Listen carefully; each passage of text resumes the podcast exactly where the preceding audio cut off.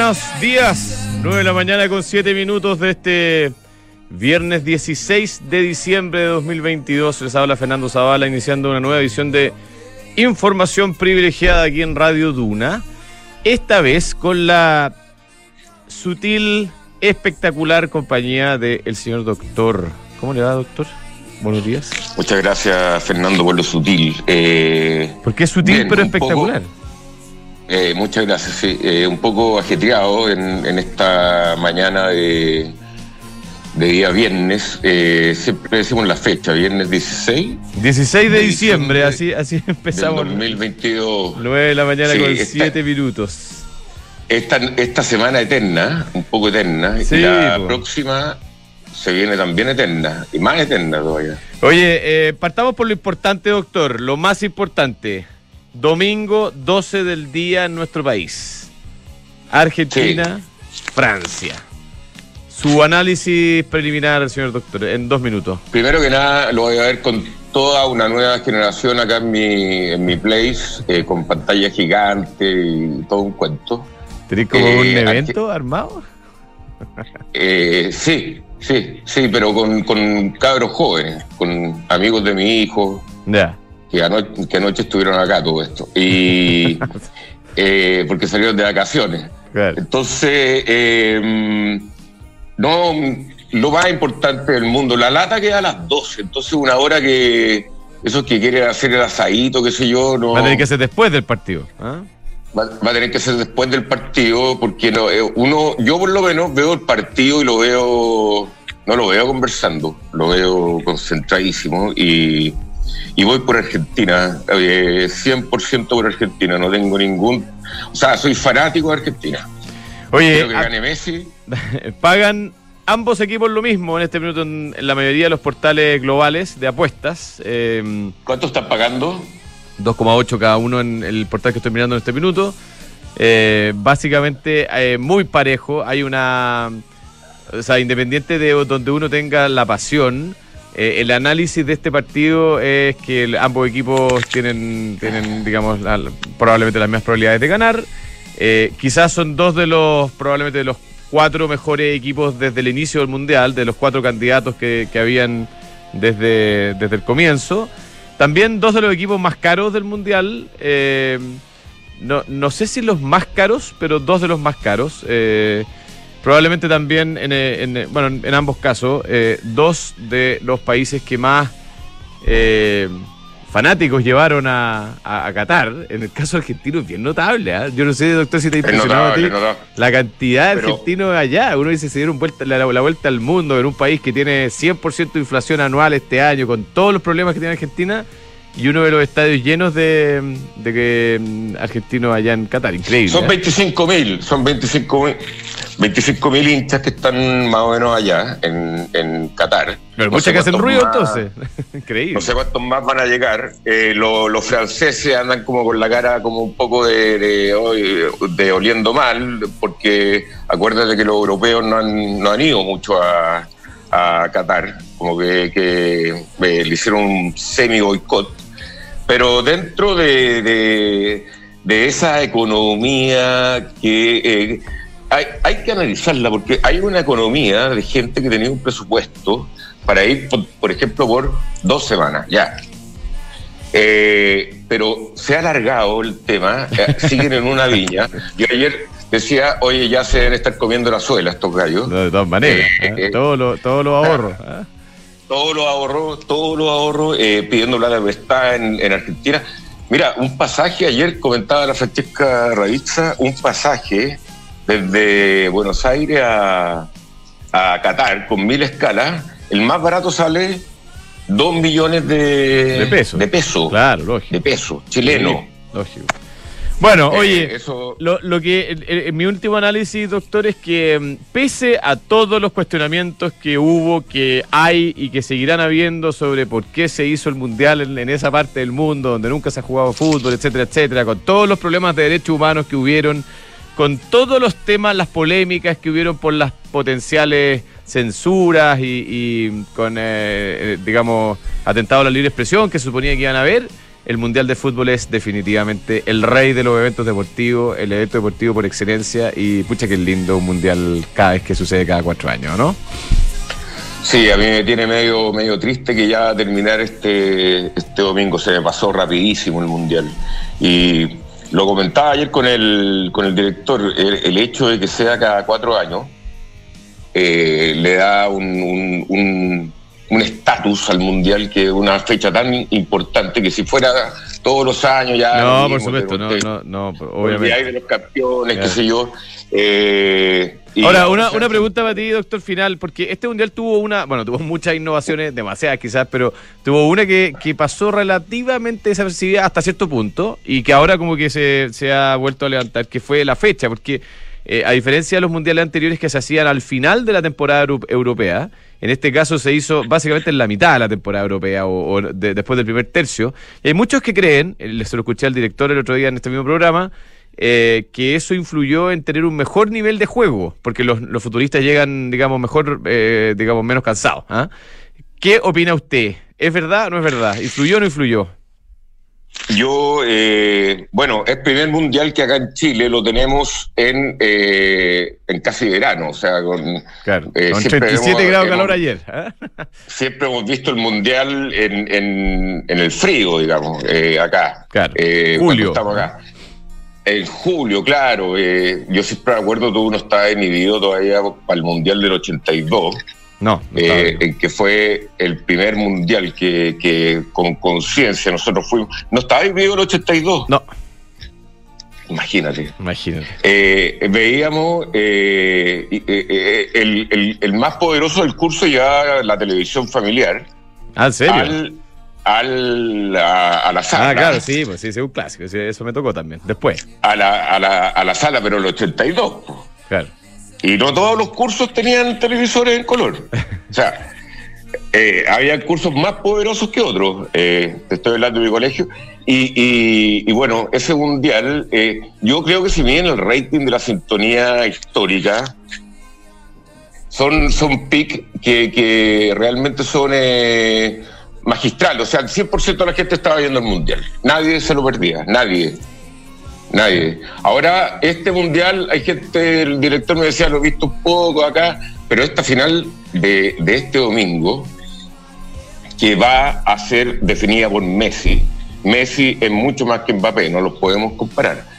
Eh, Messi es un eh, es como el Big Blue de, inteligencia futbolística versus eh, un, equipo con o sea, no un equipo como Mbappé, que es un físico, una, una, un pique magistral, pero no es tan, tan inteligente como Messi. ¿Tú sabes que Messi es el que menos corre en la cancha? Sí, ah, no sabía. Oye, doctor. El jugador que menos corre estadísticamente. Ya dame los mercados. No, no, sí, los mercados te iba a decir, están. Mira, ayer fue un día desastroso, perdona por cambiarme de tema, pero tenemos que ir rapidito porque además está nuestro invitado aquí al lado y, y es un invitado muy interesante. Así que te digo que ayer fue un día desastroso para los mercados en el mundo. Eh, el Dow Jones cayó 2,25% ayer y hoy día la cosa parece que va para el mismo lado. Te iba a comentar, eh, a mitad de semana, el miércoles en la tarde tuvimos la. Eh, en, el mismo, al mismo tiempo que jugaba Francia contra. ¿Contra quién jugó Francia? Chuta. Se me fue. Contra Marruecos. Contra Marruecos, perdón. Contra Marruecos. Al mismo tiempo que jugaba Francia contra Marruecos, hablaba Jerome Powell cuando se iniciaba el partido. Y. Sí. Jerome Powell, oye, Jerome Powell se esperaba que subiera 50 puntos base la tasa, subió 50 puntos base. Entonces uno se pregunta, pero ¿y por qué tanta sorpresa? Entonces, el problema vino después, cuando salió a hablar, y la verdad que no dijo nada demasiado disruptivo, como siempre, pero dijo una frasecita o, un, dos, o sea, una serie de frases, pero pocas, que básicamente dieron vuelta a los ánimos de los mercados. Y se refirió en particular a el escenario de término, es decir, hacia dónde va a llegar todo el ciclo de alza de tasa. Inicialmente te recordarás eh, cuando se inició la subida de tasas por parte de la Fed, los analistas proyectaban que esta, la tasa iba a llegar a un nivel máximo de 4.5%. ¿ya? Rapidito la cosa se ajustó y los analistas subieron la puntería y dijeron que eh, la tasa, en realidad la Fed iba a llevar la tasa a 5%. Y ahora Jerome Powell confirma, eh, a través de su, de su discurso, de que la cosa podría llegar incluso más arriba de alguna manera superando las proyecciones de los analistas y en el fondo agregándole una nota negativa a las expectativas que en el resto de las cosas se cumplieron respecto a la, actitud de, la Fed. Y eso hizo que básicamente se desplomaran los mercados, ayer en particular. Eh, sí, eh, ayer me di el trabajo de, ver el discurso entero, porque lógicamente no lo vi en directo, estaba viendo el, partido. Y eh, lo que pasa también es que dijo, y el tono fue muy importante, dijo que iba a haber un, eh, una acción de la Fed bastante más larga de lo que el mercado piensa también. Eh, va, va, las tasas altas de, va a ser un, un tema que eh, quizás lo van a tener que mantener por más tiempo de lo que opina el mercado. O sea, van a llegar más o menos al 5%. La, o sea, la inflación está más persistente, más pegada, más pegote de lo que, de lo que creían, digamos. ¿ah? Eh, ellos, ellos ven que la inflación está ahí eh, como, eh, bueno, es su enemigo máximo. Todos sabemos que la primera prioridad de todos los bancos centrales más o menos autónomos en el mundo es combatir la inflación. y, él dijo que, esto podía durar bastante más tiempo, de, que no iba a ser un pic de la tasa y al mes siguiente, con los datos de inflación, iba a empezar a, en un ciclo de, baja de tasa. No dijo que la, la tasa esta que van a llegar, que va a ser una tasa casi restrictiva, del 5%, eh, tú manejas la historia bien, pero hace tiempo, muchos años que no, no llegábamos a una tasa así, eh, se va a mantener mucho tiempo. Entonces, eh, el, mensaje fue que nos tenemos que apretar el cinturón, no hay plata barata por un tiempo más o menos largo, y eso es lo que impactó en los mercados en un minuto que, el, el, Dow iba descendiendo 3%, el Nasdaq más de 3%, en Europa también empezó a correr sangre, que también eh, pierde protagonismo el, el, central europeo, pero el central europeo también subió la tasa dentro de lo esperado, eh, pero también está diciendo que hay que estar eh, con, con la inflación, que yo ya no sé por qué va a seguir aumentando tanto. Por China, por... por eh, no, pero, o sea, yo creo que estaba menos claro, pero eh, eh, tuvimos una especie de boom fuerte de estímulos que, que sumado a una disrupción fuerte de las cadenas productivas, tiene hoy día por los dos lados, digamos, presión inflacionaria, por, por el lado de, de la demanda, por, por los estímulos fiscales y monetarios, y por el lado de la oferta, por por las cadenas logísticas que todavía no se recuperan del todo. Sí, eh, exactamente. Y, todo el boom de mano obra barata en, China eh, va a tener que empezar a trasladarse eh, porque en China ya la mano obra no va a estar tan, tan barata al parecer. Entonces hay que ver lo que pasa en, en, otros países de, de esa zona asiática que, que ¿quién, ¿quién, los va a empezar a reemplazar. Va a ser Vietnam, va a ser Filipinas, va a ser eh, eh, Malasia, no sé, pero Oye, la canción buena esta, ¿no? Sí, oye, eh, antes de, ir con nuestro primer invitado, tocar un tema que hoy día es portada de, de varios diarios especializados en nuestro país. hay un caso relativamente antiguo que hoy día, que esta semana salió nuevamente a la, a la palestra, que tiene que ver con un tema que yo creo que va a empezar a ser eh, cada vez más repetitivo dentro de los análisis, eh, que es el, el, tema cumplimiento, el tema de regulaciones, etcétera. Hoy día la corredora de bolsa, la Rain Vial, eh, emite, ahí, a través de su gerente general Andrés Trivelli, responde públicamente a, este, a estas acusaciones que se han realizado en contra de ellos. Recordemos que este es un caso que a, esta corredora se la está acusando por parte de, de, una de las partes que se que, pareciera ser eh, perjudicada eh, en, el caso de negligencia en el cumplimiento de sus labores de, de debida diligencia.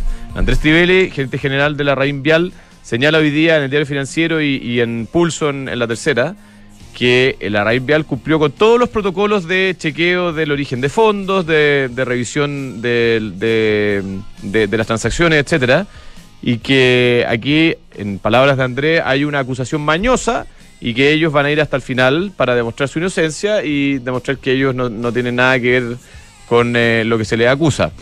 Más allá del caso puntual, doctor, yo creo que es interesante, eh, bueno, primero entender que este es un tema que llegó para quedarse. Las instituciones financieras de nuestro país hace ya varios años están sometidas a un estándar de cumplimiento eh, más alto. Me da la sensación de que las declaraciones del de, el gerente general de, de la Reinvial justamente apuntan para allá, de que, de que ellos sí tenían este estándar y que eso se aplicó. vamos a ver, con el desarrollo al menos de este caso, cómo, eh, qué, pruebas se presentan por la otra parte y, y, si realmente, como dice el gerente general de la Reinvial, ellos no tienen nada que ver con lo que se les acusa o si hay algo eh, que realmente los toca. Oye, eh, ¿puede, explicar un poco más a, nuestra audiencia eh, cuál es el caso? ¿Qué es lo que...? Mira, explicado muy en breve, o sea, muy en resumen, y, y, sin entrar en los detalles, pues además no los manejo, hubo una transacción entre privados, entre dos personas, eh, y esa transacción, el pago, una compraventa de un inmueble, digamos, y el pago era en cuota. Y la última cuota, eh, el comprador la pagó a un representante del vendedor, ¿ya? De, la sociedad vendedora. Y ese representante, y bueno, y el pago se efectuó a través de un valevista. Y ese representante, eh, al parecer, se dirigió a la corredora de bolsa de la Reinvial con el valevista recibido el pago y abrió una cuenta a, nombre suyo, digamos, no a nombre de la sociedad receptora de la plata. y al parecer se eh, hizo de esos fondos que no le pertenecían. ¿ah? Entonces, eh, eso eh, corre como por un carril separado, hay una disputa ahí entre privados que de apropiación indebida de fondos, etcétera.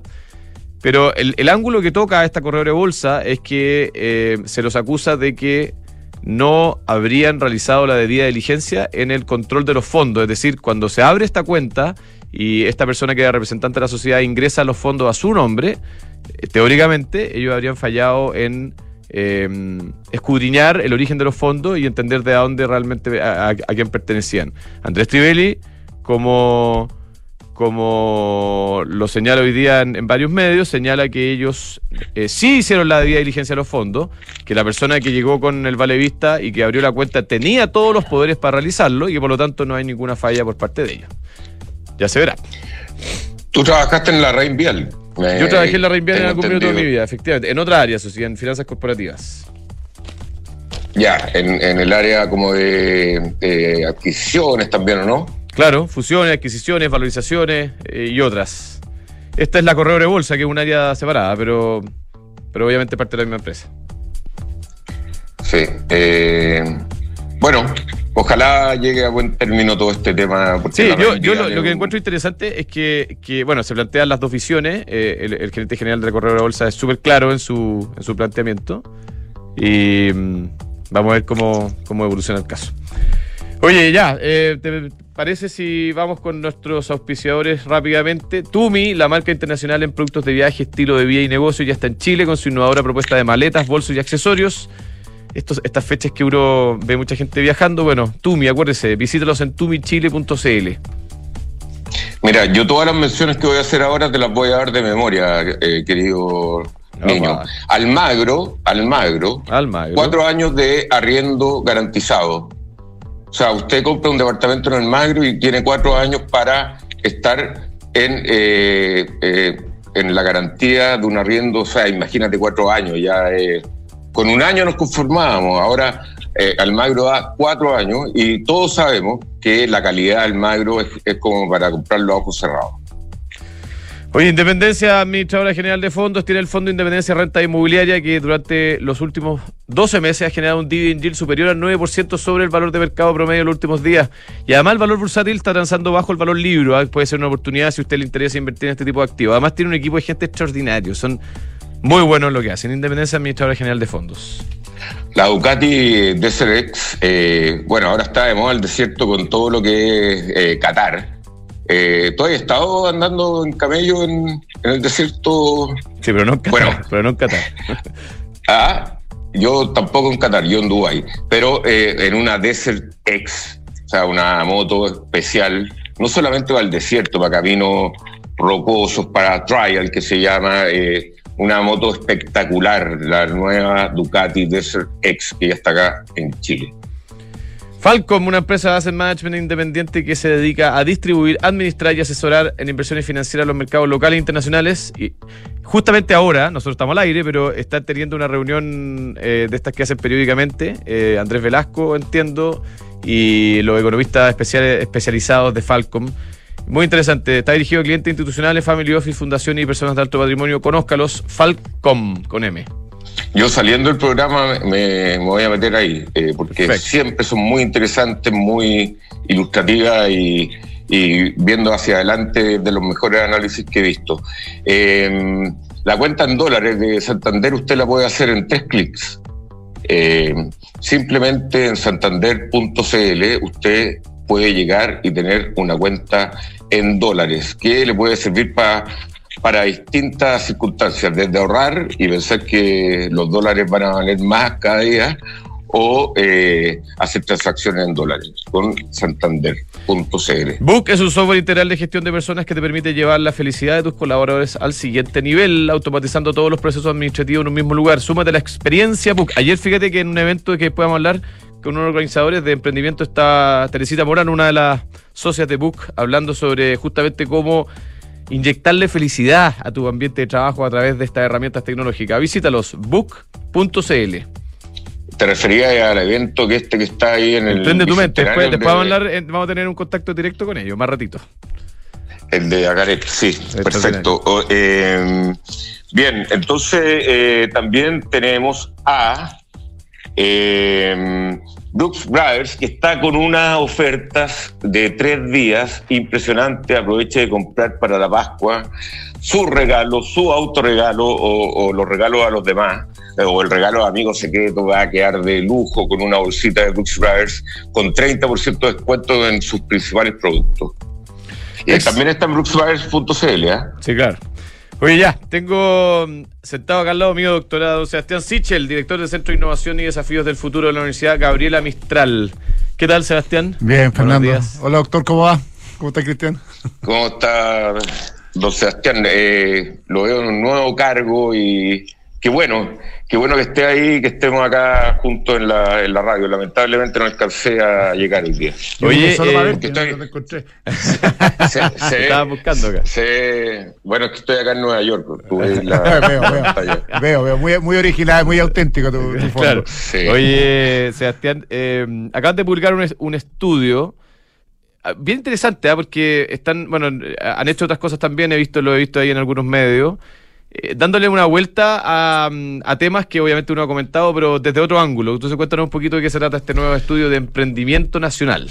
Mira, esto es una obsesión que yo tengo hace mucho tiempo, incluso antes de volver al Estado, que tiene que ver con cómo en realidad los chilenos ven al mundo empresarial. Yo creo que aquí hemos construido una caricatura desde, yo diría, la crisis del 2006 con los pingüinos y todo, de que, de que hay unos malos, en la sociedad chilena, que son los que lucran, y unos buenos, que son los que se ganan otras cosas, y que la política se la compró barata y fácil, y en general desde la academia se ha investigado poco si esto es verdad o no es verdad. Entonces lo que hicimos en la Universidad Gabriela Mistral fue pescar una encuesta y empezar a medir algo que yo venía viendo hace tiempo con Giro País, que era la evaluación real del mundo empresarial. ¿Y, y qué medimos? Tres, tres dimensiones. Primero, cómo se evalúa el mundo del emprendimiento en Chile. Ayer anduve en la Feria Emprende tu Mente. Impresionante. Ah, impresionante. Impresionante evento. Además, esto partió como un asado emprendedor que me tocó alguna vez ir cuando estaba en la Corfo y ayer ya era un evento. Entre M y ahora el Parque Centenario. El Parque Centenario con, con pitch en autos antiguos. ¿no? Pero además, darnos cuenta de una cosa bien importante que dice la encuesta: 88% de los chilenos quieren emprender.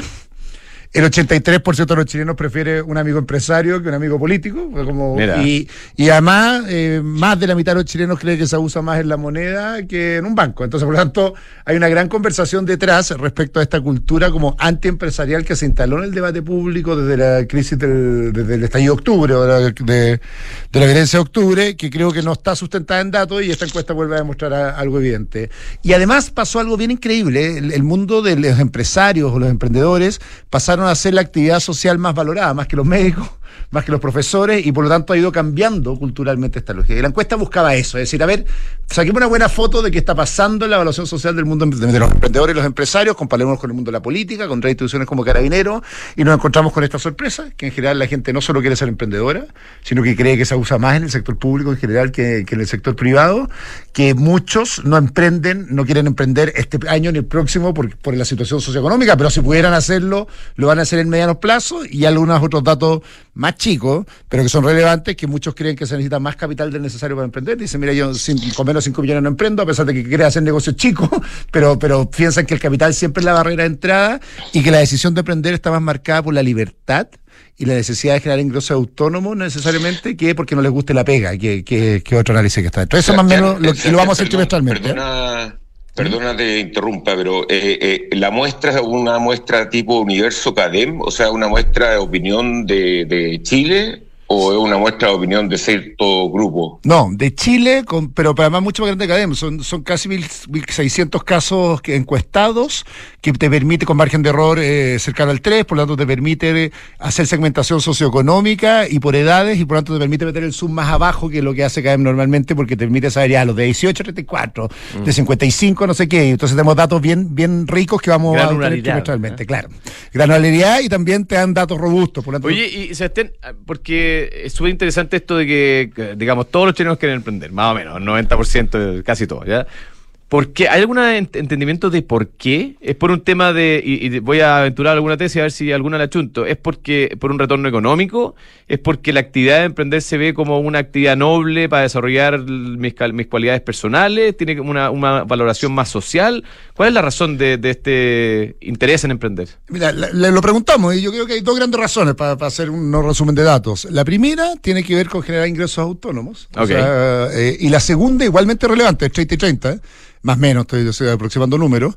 La segunda, igualmente relevante, que tiene que ver con la decisión de ser tu propio jefe o la autonomía personal. Entonces, hay una autonomía de, de, forma de generar ingresos, pero también una autonomía decisional o de la forma que tú te relacionas con el trabajo en general. Y nos encontramos la sorpresa, por ejemplo, que, que la principal razón no es que no te guste la pega actual o el trabajo actual no es tan importante para la gente, más bien tiene que ver con la otra dimensión eh, hacia adelante. Y después cuando uno le hace un zoom un poquito más grande, donde es más valor, valorada la actividad de emprender, que esto es contra, contraintuitivo, es en general a medida que vas envejeciendo, entre comillas, nosotros seguimos siendo jóvenes, pero sobre los 40 y más cerca de los 55 la gente va valorando también la decisión de emprender y por lo tanto también es valioso darnos cuenta que no, es, no, tiene que ver con este imaginario colectivo que es un cabro en un Starbucks con un laptop eh, conversando sobre emprendimiento, sino que también tiene que ver con las posibilidades de vida que se van desarrollando en tu carrera profesional. Dato más de Corfo, de mi vida de Corfo, en Chile la gente emprende mucho más temprano que en otras sociedades que son altamente emprendedores. ¿En su vida o en...? En su vida. En fondo, la gente en Chile empieza a emprender a los 23, 24 y en general en Estados Unidos los, mismos datos comparados te dicen que la gente emprende más cerca de los 50. Entonces en Chile se ha reformado más bien una cultura de emprender rápido y por lo tanto tener más fracasos por falta de experiencia cuando deberíamos irnos trasladando a edades más, entre comillas, avanzadas, pero donde hay más experiencia y el emprendimiento también tiene que ver con el aprendizaje anterior. Y creo que es una... y el último dato ahí súper valioso es que eso puede, perdona, pero ¿Mm? eso puede ser, estaba pensando, eso puede ser porque en Chile todavía las generaciones mayores no emprenden. Eso, Entonces está muy cargado para los jóvenes, digamos. Exactamente, que la cultura emprendedora estaba vinculada a los jóvenes que, claro.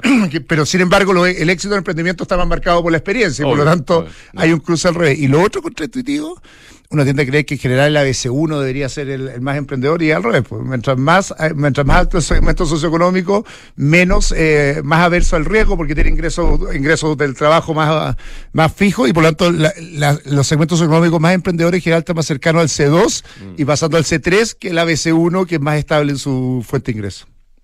Oye, Sebastián, eh, yo, eh, y no es porque simplemente sea nuestro auspiciador, pero eh, uno se da cuenta en Mercado Libre la cantidad de emprendedores que eh, ya están actuando, o sea, la cantidad de cosas que, que, se venden específicamente a través de, de ciertos proveedores que tiene Mercado Libre, que son casi todas empresas como familiares casi, que tienen su bodeguita, que importan productos y después los venden a través de Mercado Libre, uno nota la cantidad de eh, eh roots, si, si queréis llamarlo así, como de sociedades inscritas con, la sociedad en, un solo día, con, cosas que han facilitado el emprendimiento y que eh, la gran mayoría eh, tiene eh, el expertise mucho más fino de lo que tiene, por ejemplo, una, una, una gran tienda respecto a la venta de ciertos productos más específicos. Uno lo ve, lo, lo, lo palpa ahí en Mercado Libre. Sí, mira, experiencia profesional. A mí antes de entrar al Estado trabajé eh, asesorando eh, al Comité de Productividad de la CPC, me acuerdo. Y me acuerdo de la larga conversa con alguien del retail, para no pegarle la marca, que me decía que era imposible. Ni la marca nomás. Ni la marca, no, de, de, de, un de Falabella, retail más grande. Me decía, mira, es, impo es imposible concebir eh, una cadena logística que permita decirte la hora eh, y el día que va a llegar la distribución. ¿Se acuerdan cuando te decían esta cadena, mira, entre miércoles y viernes? Y yo tenía una pelea en esta lógica diciendo, mira, aquí hay, gente de clase media que se tiene que pedir tres días libres esperando a, qué hora se te ocurre llevarle el refrigerador o el televisor que compró, lo que genera un malestar en general con, con tu posición. ¿Y qué pasó con Mercado Libre o otra, o otra startup en general eh, o desarrollo? Lo que hacen primero es que cambiaron la dinámica de, de, de la cadena logística y las formas de distribución y irrumpieron en cosas que uno no se imaginaba. Hoy día Mercado Libre otra, pero yo ayer compré lombrices, lombrices para mi compost. Ah, y, me llegaron el mismo día, ¿cachai? Por Mercado Libre, alguien produce lombrices en, en Win y me llegó a mi casa una caja con lombrices que le metí a mi compost y por lo tanto tienes un emprendedor que produce lombrices en su mm. casa y la distribuye en el mismo día hacia adelante y tú tienes grandes empresas que no saben moverse con esa agilidad y te siguen diciendo que van a llegar los procesos. Primero, ¿qué pasó en Chile? Para, para responderlo, es que probablemente la revolución industrial le pegó muy fuerte eh, a esta brecha que había, en el fondo, en la cadena logística, pero también entre el productor y el cliente la final. La revolución digital. La revolución digital. Entonces, lo que hizo que redujo la brecha y eso hizo que los marketplaces como Mercado Libre y otros cortaron esa brecha hacia adelante. También pasó otra cosa, eh, salió un dato hace nada de, de la OMPI, que es la Organización de Propiedad Intelectual, que Chile tiene el mejor ecosistema de emprender e innovar eh, de Latinoamérica, porque efectivamente se generó una cultura colaboradora emprendedora y por eso tenemos tantas redes eh, en general de emprendimiento, como el evento hoy día, pero está pasando que la mm. asociatividad en este mundo es mucho más dinámica que en otros mundos generales. Y hay una tercera cosa que, que yo estoy bien pegado, ¿ah? pero por la tesis doctoral que, que, que, terminé ahora y que estoy en la etapa como de presentación y, y levantamiento, que es, sí tenemos un fenómeno mundial que se llama las adquisiciones asesinas que es que grandes se compran empresas nuevas y las matan, entre comillas, a través de la compra, eh, para matar innovación o competencia en el mediano plazo, que en Chile no se ha dado como fenómeno mm. por una cosa bien particular. Nuestra economía se basa en general eh, mucho más sofisticado que lo que dicen eh, de Perogrullo, muchos gallos, como en la extracción de, recursos naturales, pero nosotros con alta innovación, pero por lo tanto no hay, el, emprendimiento en general está asociado a las grandes empresas o al retail, lo que ha permitido, entre comillas, que florezcan estas startups, Betterfly, Notco, sin ser absorbidas en etapas tempranas y por lo tanto le han dado tracción a la moneda. Pero yo diría que A, cultura, B, reducción de los costos de transacciones generales hacia adelante. Y tres, un mercado que, que, que, sus grandes transatlánticos comerciales en Chile, en general son industrias que no, no están absorbiendo la innovación que está ocurriendo en mercados nuevos o con desarrollos nuevos hacia adelante. Eh, eh, hay una percepción muy buena del emprendimiento en tu, en tu encuesta. Eh, yo creo que esto es fruto de varios años de mucha gente que hizo esfuerzos para poner este tema arriba de la mesa. Pero hay una cosa que a mí siempre me, me da un poco de susto porque el emprendimiento tiene riesgo asociado. Eh, bueno, en realidad susto y al mismo tiempo como que me da un poco de rabia, porque la gente dice, bueno, es que los empresarios, sí, pero los empresarios son los que se atreven y, se comen el riesgo y muchas veces les va mal. Lo que pasa es que uno no ve en el diario la, empresa, salvo las muy mal, digamos, cuando, cuando reventáis. Pero, entonces, ¿qué dice la encuesta de usted respecto del riesgo? Porque, claro, todos queremos emprender, pero no tengo tan claro que todos saben o están conscientes de que emprender implica riesgo. Riesgo, y esos riesgos obviamente se retribuyen muchas veces. Eh, pero otras veces no, pues. otras veces te, te caí y, y, pucha, duele. ¿eh? Primero una reflexión, ¿eh? yo me acuerdo hace algunos años a Chicali, el dueño de Liguria, diciendo, mira, quiero que me dejen de tratar de emprendedor y que me hablen de que soy empresario. Tengo hace 20 años, tengo tantos contratados, ya, pues párenla, yo sé que suena cool decir que soy emprendedor, pero la verdad no he emprendido mucho en el último tiempo, lo que he hecho es desarrollar mi modelo de negocios adelante sin eh, armar nuevos negocios. ¿Por qué te digo esto? Porque suena cool ser emprendedor, pero cuando te dicen ser empresario y absorbe el riesgo no es tan cool. Entonces hay una, hay una brecha distinta y la aversión al riesgo no está bien, bien, bien evaluada. La encuesta tiene harto detalle en esto. Entonces la gente dice, yo quiero emprender, pero usted le dice con cuánto capital y te pone un techo alto, lo de los cinco palos para mucha gente, o cinco millones puede ser mucha, o sea, poca plata, pero en general para, para un país que tiene ingresos medios de 400, entre 400 y 500 lucas por persona, es un capital muy grande para lo que necesita emprender. Por lo tanto, primero, la gente siente que necesita más capital y por lo tanto le tiene más riesgo. Es un año sueldo al final. Es un año sueldo.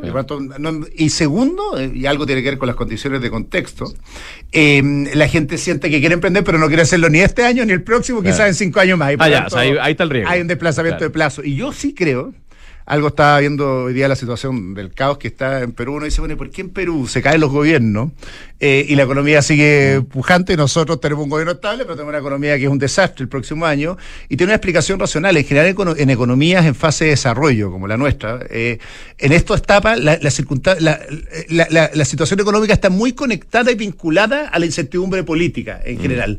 Y por lo tanto, las decisiones de inversión, de riesgo de un emprendedor chiquitito hasta el más grande sí tienen que ver con las condiciones sociopolíticas, porque tu nivel de crecimiento sí, sí tiene que ver con las condiciones de institucionalidad en riesgo. Lo que pasa con Perú es que parte tan de atrás es que se puede caer y sigue creciendo igual, nosotros no podemos dar nuestro riesgo. Y por lo tanto, la encuesta nos demuestra que probablemente las condiciones de incertidumbre política están afectando mucho las decisiones de correr riesgo o no correr riesgo emprender en el corto plazo. Y eso sí tiene, sí, sí afecta. Entonces, es cool emprender, yo quiero emprender, pero cuidadito que está tan rara la cosa. Están, todos peleados, así que mejor. peleados, así que espero. Y eso sí tiene que ver con la reflexión política más profunda. ¿Cuánto impacta en el ciclo económico el ciclo político en Chile? Y creo que son factores conectados eh, directamente, no como pasa en economías que vienen de más atrás que nosotros, que todavía viven desacopladas unas y otras. Cuatro factores. Hoy, sí. Eh, al respecto, a mí me gustaría también entender un poco un cierto fenómeno que nosotros se nos ocurrió explotarlo eh, con, la, con la radio a través del programa Visionarios, que contamos la historia de todos los empresarios, todos los emprendedores más o menos relevantes en el mundo.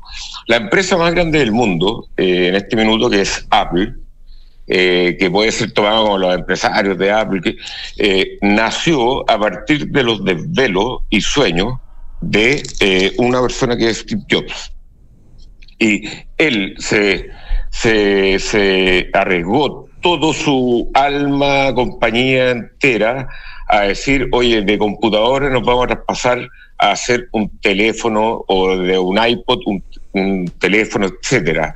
Y, y, ahí eh, el empresario está en la zona de emprendedor. Entonces, esta dicotomía, Sebastián, entre empresario y emprendedor, todos los emprendedores o, se convierten en empresarios o eh, eh, nadie puede ser eternamente emprendedor. Entonces, ¿por qué hay tanta diferencia de valor entre los que están recientemente emprendiendo versus los emprendedores exitosos? Es una, una gran reflexión, Cristian, porque tiene que ver con, con, lo que yo estoy obsesionado desde la academia.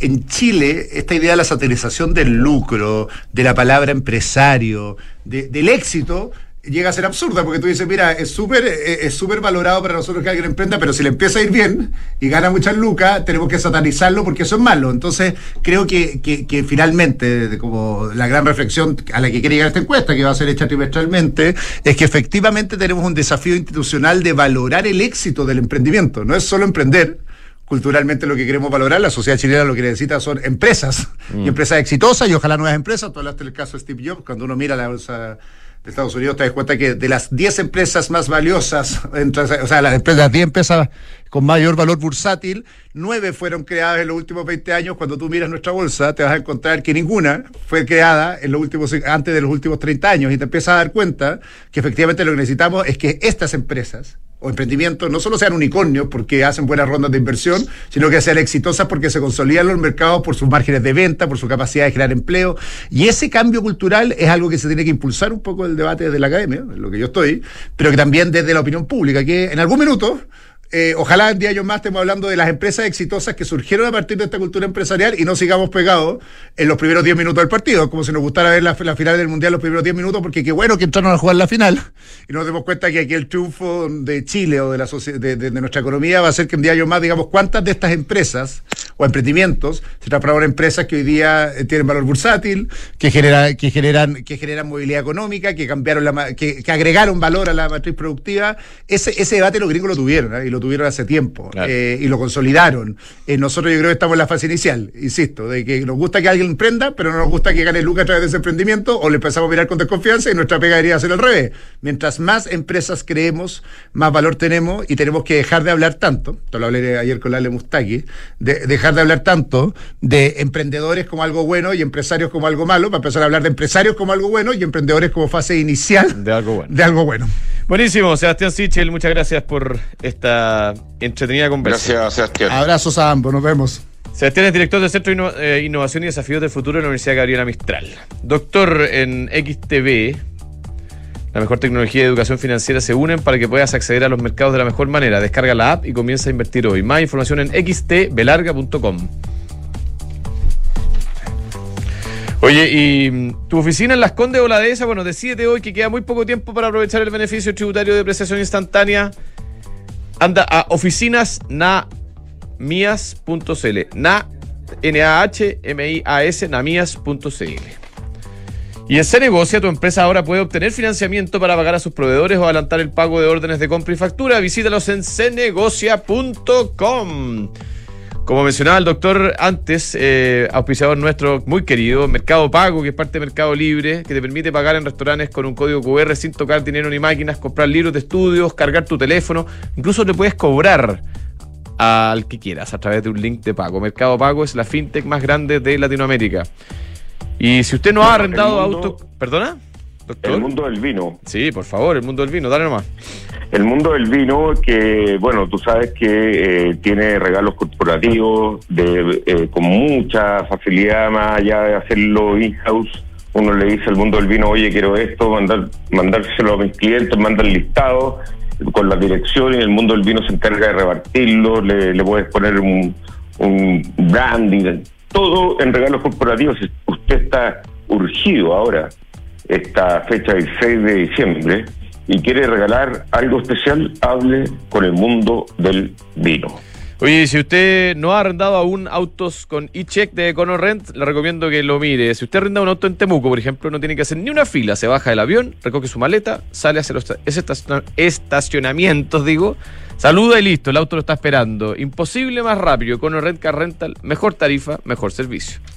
Se negocia. No, si ya, ya hablamos de, de, se negocia. Oye, Estamos en vivo y en directo eh, con Nicolás Bove desde Emprende tu mente. Nicolás, ¿qué tal? ¿Estás allá en el Parque Bicentenario en este minuto? Muy buenos días. Hola, muy buenos días. Sí, acá estamos en, ya desde tempranito en el Parque Bicentenario, acá en Vitacura. Oye, Nicolás es el director ejecutivo de la Fundación Emprende tu Mente. Estuve ayer en Emprende tu Mente, Nicolás, y la verdad, impactante lo que armaron este año. ¿Por qué no le cuentas tú mismo a, la gente que nos está escuchando de qué se trata Emprende tu mente y cómo qué es lo que hay para el 2022. Bueno, este año eh, nosotros la verdad que hace nueve años que estamos haciendo un evento anual que tiene como principal objetivo conectar al mundo corporativo con el ecosistema de emprendimiento de innovación.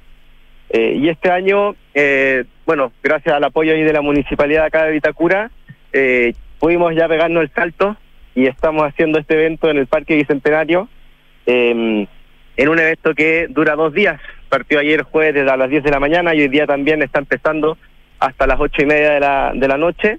Em, y es un evento donde las grandes compañías y sus ejecutivos pueden conectar con startups, con emprendimientos a través de diferentes dinámicas de, de networking, de asesorías y de, y de reuniones de negocio.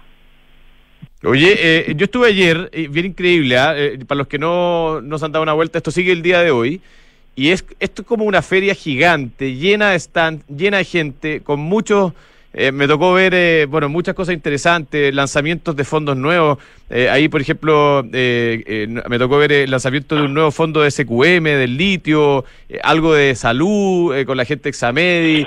Cuesta un poquito, descríbete lo que, lo que pasó ayer y lo que va a pasar hoy día, Nicolás, en Emprende tu Mente. Sí, ayer efectivamente, eh, eh, como bien dices tú, es un evento súper grande donde van ocurren diferentes actividades en simultáneo.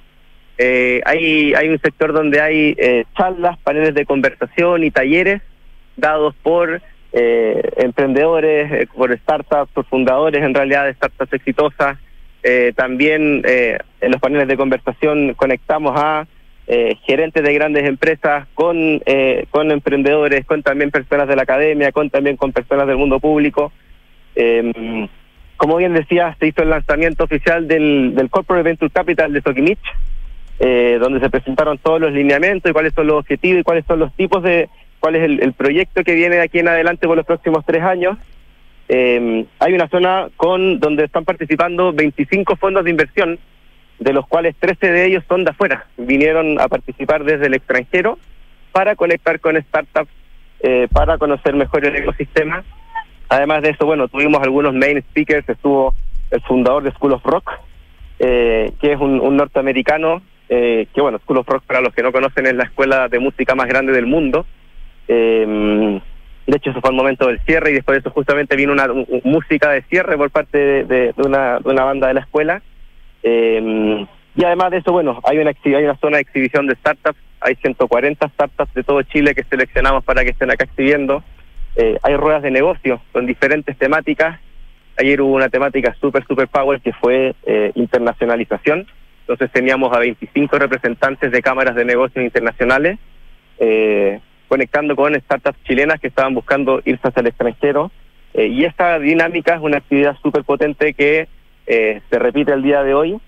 Es una mesa redonda donde por dentro se sientan expertos o expertas en diferentes temáticas y por afuera startups que tienen soluciones para eh, que buscan hacer negocios con, con estos expertos y expertas. Entonces ayer tuvimos las temáticas del retail, eh, tuvimos la temática de health tech, eh, esta internacionalización que les comentaba. Eh, y el día de hoy, bueno, hay otras temáticas, tenemos la temática de minería, tenemos la temática de transportes y logística. Em, y, la verdad es que hay muchísimas actividades que están pasando en simultáneo. Ayer, ayer pudimos recibir un poco más de 9.000 personas a lo largo de todo el día y hoy con el clima un poquito más a favor nuestro esperamos que, que, que ese número aumente aún más y podamos efectivamente conectar a este ecosistema con el mundo más corporativo. Oye, Nicolás, suena todo lindo y, que está perfecto con School of Rock y todo, pero al final uno también eh, poniendo la pelota al piso, los pies en la tierra, como quiera llamarle. Acá hay emprendedores que eh, tienen muy buena idea y hay gente que tiene la plata, que cada día está más cara y cada día por lo tanto tiene que exigir más de aquellos proyectos donde, donde invierte. ¿Cómo, ¿Cómo habéis visto ese trade-off entre la, la, gente que quiere poner eh, capital? Porque otra cosa que nos hablaba Daniel en los contactos, todo un, tema más soft, pero al final lo que manda es eh, bastante el Excel muchas veces. ¿Y, y cómo, cómo entran estos fondos en, en, en, el camino del emprendedor? ¿Le, eh, ¿Se meten a la propiedad? Les dan un crédito, eh, le exigen cierta, ciertos parámetros. ¿Cómo, ¿Cómo es esa dinámica un poco más contractual y seria ahí? Sí, ahí ahí yo creo que hay hay un hay una, una amplia gama de posibilidades. Eh, acá están participando fondos de inversión que tienen tesis de inversión y formas de, de contractuales súper diferentes. Eh, todos buscan proyectos así que ya están funcionando para poder invertir invierten generalmente en etapas pre-seed, seed o series A. Eh, los, fondos que están acá invierten desde los 500 mil dólares hasta los 10 millones eh, en, este, este, espacio que les comentaba, donde están recibiendo startups. Pero además de eso, hay muchas compañías que han, que han abierto este último tiempo áreas de corporate venture capital y ellas son justamente las que están acá en el evento también eh, abiertas a recibir startups, a presentar cómo son sus, sus modelos de, de inversión. Y lo que están buscando hoy las compañías es justamente poder resolver desafíos de manera concreta con startups locales. Y para eso generalmente eh, parte, o sea, la inversión va acompañada de la mano con parte del equity de esa empresa, pero acompañado de, eh, de trabajar junto a ellas, de apoyarlos con toda la infraestructura, con todas las redes de contacto, con todos los accesos a ciertos mercados que quizás son un poco más cerrados. Eh, y eso es todo lo que. Y este es el objetivo principal del evento. Nicolás, ya, a ver, pongámosle coordenada a esto para la gente que nos está escuchando. ¿Dónde, cuándo, cómo, cuánto? Ah, eh, de, ¿Cómo sigue el evento hoy día? Bueno, el día de hoy tenemos eh, desde ahora, desde las 10 de la mañana hasta las 8 y media, en el Parque Bicentenario, en, en la comuna de Vitacura. Eh, la entrada es abierta, es gratuita, se requiere solamente preinscripción. Se requiere llevar el carnet de identidad nomás, ¿ah? eh, para, que, para los que no saben. Exactamente. Y bueno, esto es para el mundo corporativo y para el mundo del emprendimiento. Si bien hay muchas cosas de festival y que, y que ayudan a, a crear un ambiente distendido para que se pueda fomentar esa conexión, el evento está pensado para que ejecutivos o personas quizás con más experiencia o con más recursos puedan conectar con startups y así aumentar la posibilidad de que se generen oportunidades y nuevos negocios. Ya, Bicentenario, Vitacura, gratis, eh, de 10 de la mañana a, ¿hasta qué hora? ¿7 de la tarde? Hasta, la, hasta las 20, 30 horas. A las 8 y media. Oye, hay stand de comida, eh, muy entretenido, rondas de, de contacto con, eh, con fondos. Hay fondos de impacto, también se nos olvidó mencionar la parte de impacto. Hay todo un área de, de impacto muy notable. Eh, así que nada, muy entretenido. Felicitaciones, Nicolás, por lo que armaron. Realmente increíble. ¿eh? Eh, ojalá que les vaya muy bien hoy día también como ayer. Un abrazo grande. Muchísimas gracias. Que estén muy bien y que tengan muy buen día. Nicolás Bove, desde Emprende tu Mente 2022, esta vez en el Parque Bicentenario. Eh, les quedó chico todos los, las localizaciones anteriores y no, increíble la cantidad de gente. mis felicitaciones a, a don Daniel Dacaré, amigo del programa además, y a todo su equipo de la Fundación Emprende tu Mente. Muy notable. Oye, PwC también es muy notable, eh, te ayuda a construir confianza para hoy y mañana a través de, la, de una combinación única de capacidades multidisciplinares que te ayudan a generar valor para la sociedad, tus accionistas y tu entorno. Esto es The New Equation, nuevas soluciones para un mundo distinto. Nos vamos despidiendo esta vez. Eh, lamentablemente tuvimos que eh, posponer el pantallazo, eh, pero les puedo contar que los mercados, el mercado chileno abrió con una caída de la bolsa está cayendo 0,36 en el IPSA en este minuto y el tipo de cambio en nuestro país eh, se mueve alrededor de los 882 pesos, con una subida de un poquito más de 6 pesos durante el día de hoy. Abrió en 877 aproximadamente y ahora ya se están comprando casi hasta los 883. Un abrazo grande, eh, quédense con nosotros, a continuación viene Visionarios eh, y luego las noticias. Buen día. ¿Dónde prefieres trabajar? Donde los jefes son figuras